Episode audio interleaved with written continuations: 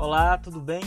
Eu sou Vinícius e esse é o Vamos Falar Bonito, o podcast onde a gente trata da língua portuguesa em seu uso real e também em sua relação com outros elementos da cultura. E hoje eu vim falar aqui sobre a mal falada, a famigerada, a hostilizada crase. Eu acho que a gente precisa fazer as pazes com essa, essa não tão queridinha da língua portuguesa e acho que se a gente tiver um pouco mais de carinho e disposição para entender como funciona, a coisa fica muito melhor.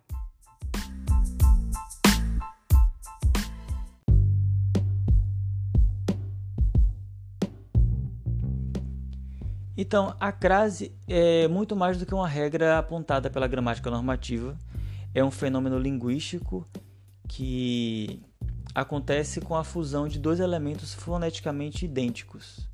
No caso do acraseado, do português contemporâneo, que é esse A que recebe o acento grave, que é aquele acento invertido em relação ao acento agudo, é a fusão de dois elementos que têm o mesmo som, mas que exercem funções completamente distintas. Então teremos aí a, o a preposição e o a artigo definido feminino, ou as, no caso do plural. Então, se eles correspondem a, a termos que exercem funções diferentes, a gente não poderia ignorar é, nenhuma dessas funções, que são duas funções necessárias no nosso uso da língua, na representação da vida através da língua, do código linguístico, e por isso ele precisa dessa demarcação e a gente poderia e pode entender melhor. E aí a gente já tem as condições básicas fundamentais para que a crase aconteça, que é a exigência da presença desses dois elementos, a preposição a com o artigo definido a. E se a gente fala em crase, necessariamente a gente tem que falar em regência verbal final. Porque quem vai determinar a presença da preposição a vai ser o verbo ou nome que vai reger seu objeto ou seu complemento através dessa preposição. Então, no caso dos verbos, é, dos verbos que não têm sentido completo em si mesmo, eles precisam de um objeto que complemente esse sentido. E se eles vão se ligar a esse objeto através de uma preposição, a gente vai ter os verbos é, transitivos indiretos. Então, esse indireto é justamente porque, para se ligar a, a, ao seu objeto, ele vai por vias de outro elemento que é a preposição. Então, no caso, os verbos regem específicas preposições. Há verbos que regem preposições é, regem objeto a partir de preposições como o com, o de, o a, o para. Então, é, você vai avaliar, você tem que conhecer a, as regências desses verbos para saber se a preposição a vai ser exigida ou não. Da mesma forma, os nomes. Então, os nomes também se, se ligam aos seus complementos que vão especificar ou completar seu sentido, delimitar a partir de preposições ou não. E nesse sentido também, se ele se liga através dos seus é, com seu complemento através de preposições, tem que saber quais preposições ele utiliza. Então, por exemplo, no verbo ir, é, Maria foi à feira. O verbo ir, no caso conjugado é, dessa oração, se liga ao seu complemento através da preposição a, ir a algum lugar. Poderia ser para algum lugar ou até algum lugar. Então tem essas possibilidades de preposições. Mas nesse caso a gente utiliza também a preposição vou à feira. Então teremos aí metade das condições para a ocorrência da crase. Ou, se fosse o nome, por exemplo, é, isso diz respeito à meritocracia. Então, dizer respeito. Respeito é um nome, não é um verbo. Então, respeito, nesse caso, completa seu sentido a partir do seu complemento, meritocracia, a meritocracia. Então, a preposição a está garantida nesse contexto. E aí, se o objeto ou complemento, no caso meritocracia ou feira, exigir ser determinado pelo artigo definido, aí teremos a segunda condição é, primordial para a ocorrência da crase. Mas é claro que para isso para o artigo definido feminino ocorrer, o termo que está na função de objeto ou de complemento tem que ser um termo do gênero feminino. E é por esse mesmo motivo que se diz que alterando o gênero desse complemento, você pode saber, ter noção se a versão feminina tem ou não tem crase.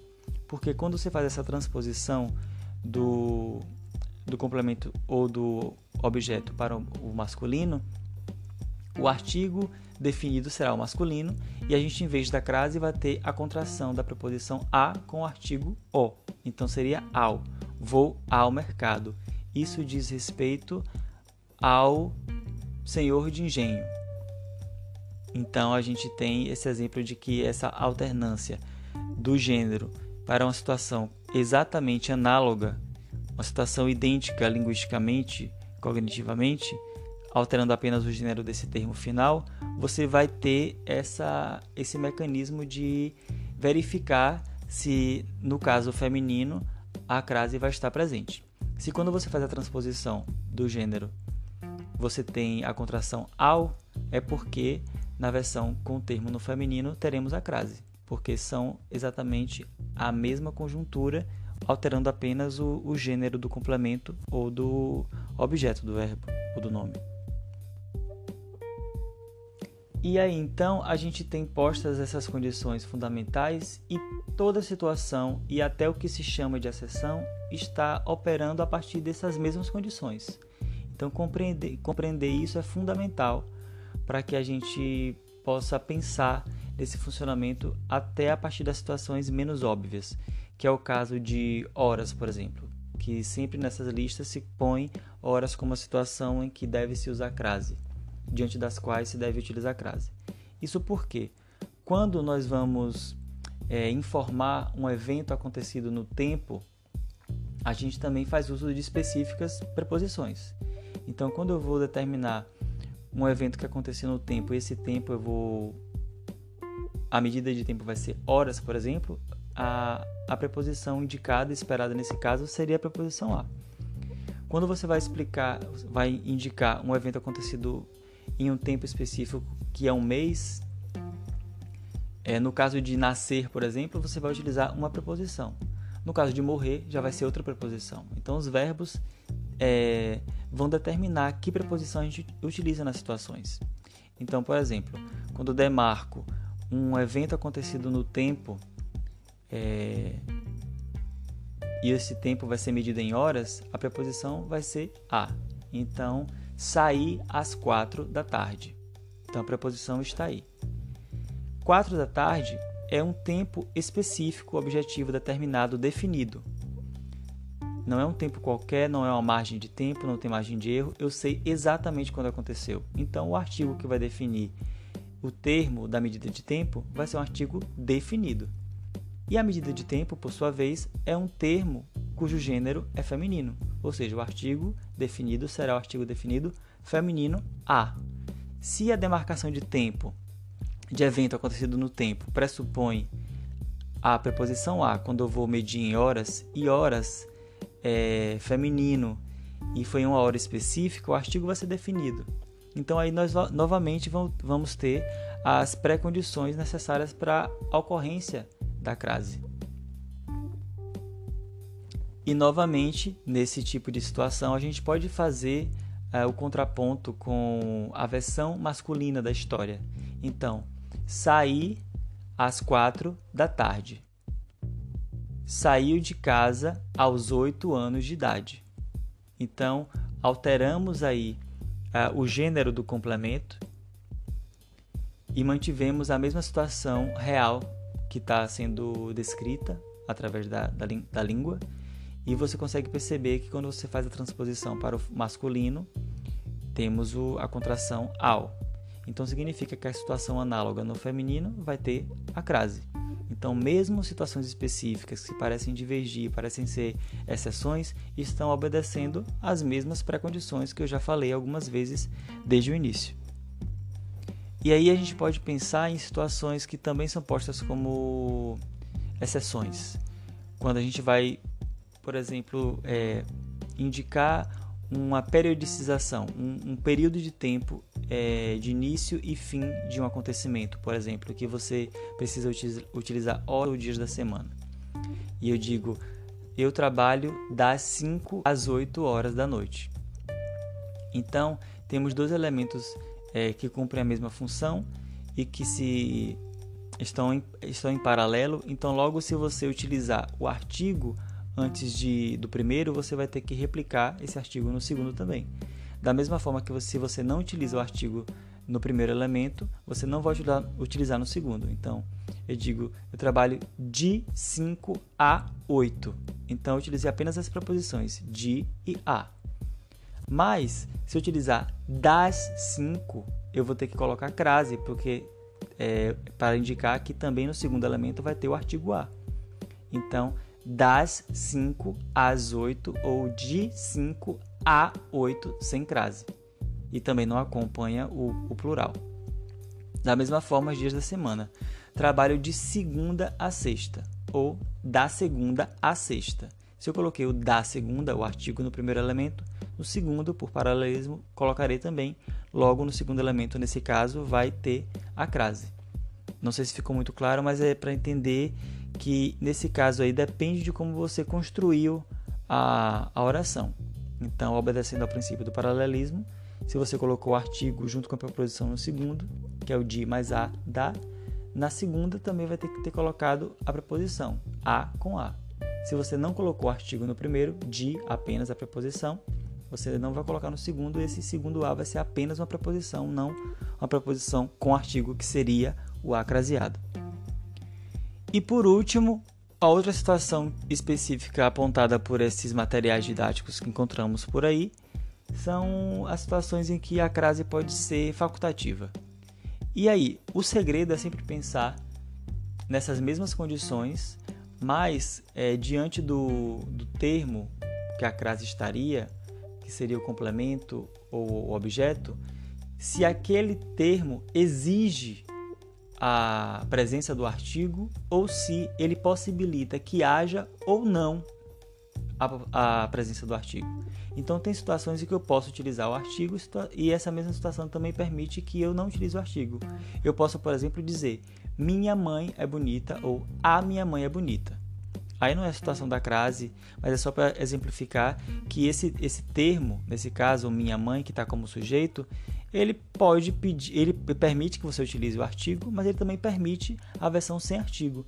Então, esse mesmo termo, por exemplo, quando estiver na posição de objeto ou de complemento, ele também vai pedir o artigo, mas também vai permitir que, fique, que, que é, seja apresentado sem o artigo. Se o artigo é opcional, numa situação em que a preposição a estaria junto a esse elemento, é opcional, porque o artigo pode estar presente, mas também pode estar ausente. Então, essa opção de utilizar ou não, a gente sabe porque quando é necessário e fundamental, o falante estranha se o artigo não estiver, e o contrário também. Então, se o falante não estranha, se ele entende que as duas possibilidades, que a crase nesse caso também vai ser facultativa. Resumindo esse babado todo, a ideia é que, pensando nessas condições fundamentais essenciais para que a crase aconteça, você consegue ter ferramentas para entender o funcionamento e poder avaliar por sua própria conta as situações que você precisar escrever ou avaliar, como na questão de concurso, de prova, coisa do tipo. Porque se você apenas decora o que essas listas colocam, é, a sua memória pode falhar, as situações com as quais você se deparar pode, podem não parecer exatamente idênticas àquelas que você lembra ou identifica, e nisso você vai, não vai ter uma margem de avaliação para tentar é, descobrir ou perceber se a crase deve estar presente ou não. Então é muito melhor você entender o que é a crase e o que é fundamental para que ela aconteça do que decorar situações é, específicas de ocorrência ou de não ocorrência da crase. E aí também quando você avalia a, a comunicação visual, verbal que a gente vê na rua, nos informativos todos, que o erro que entre aspas que ocorre nessa nesses textos todos no uso da crase é um erro que também está acontecendo a partir de um certo padrão, de um certo parâmetro. Que eu demorei um tempo, não sei vocês, mas eu só recentemente percebi que padrão era esse. Então, o que eu notei foi que quando, quando se coloca crase em daqui a 100 metros, ó, é, é, obra na, na, pista daqui a 100 metros, se coloca uma crase lá, lasca uma crase em cima do ar, que de acordo com o que a gente falou aqui, não deveria existir, é, você percebe que as situações em que esse tipo de erro acontece são similares. O que o falante está tentando fazer ali é demarcar a diferença que ele conhece entre o que é um A preposição e o que é um A artigo. Ele sabe que o A de a menina é bonita e o daqui a 100 metros são completamente diferentes, mesmo que ele não sabe explicar exatamente. O artigo é mais basilar, digamos assim, é mais. tá no, tá no nível mais simples, digamos, de utilização e de compreensão. E a preposição parece que tem um quê de complexidade um pouco maior. E é esse que ele escolhe marcar. Então, esse erro, é, entre aspas, do falante, acontece porque ele também percebe um parâmetro, ele desenvolve uma relação com a língua que é como se criasse uma outra regra. Então, o erro também é como se seguisse é, limites internos. É como não? É dessa forma. O erro acontece a partir de limites que a língua impõe. Nenhum falante vai cometer um erro que vá é, contrapor as barreiras da língua. Então a língua permite esse tipo de situação e o falante cria um outro parâmetro para a utilização daquela marcação que a gente conhece como crase. Então ele marca de fato a diferença entre preposição e artigo e escolhe por marcar de forma especial o que ele entende que é preposição, que é de fato a preposição.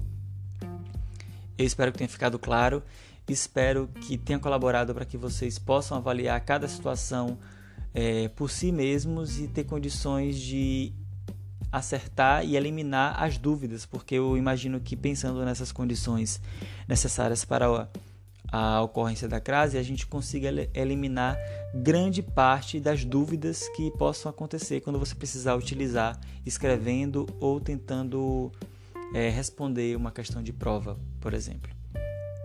Qualquer dúvida, sugestão, pode enviar um direct lá no arroba Vamos Falar Bonito no Instagram ou um e-mail para o viniciusnevespro.gmail.com que está aí na descrição do podcast. Vou ficando por aqui, me alonguei demais, mas foi o que foi possível fazer. Espero que tenha colaborado para que os falantes brasileiros possam fazer as pazes com a crase e ter simplificado um pouco mais. Vou ficando por aqui, abraço, até mais.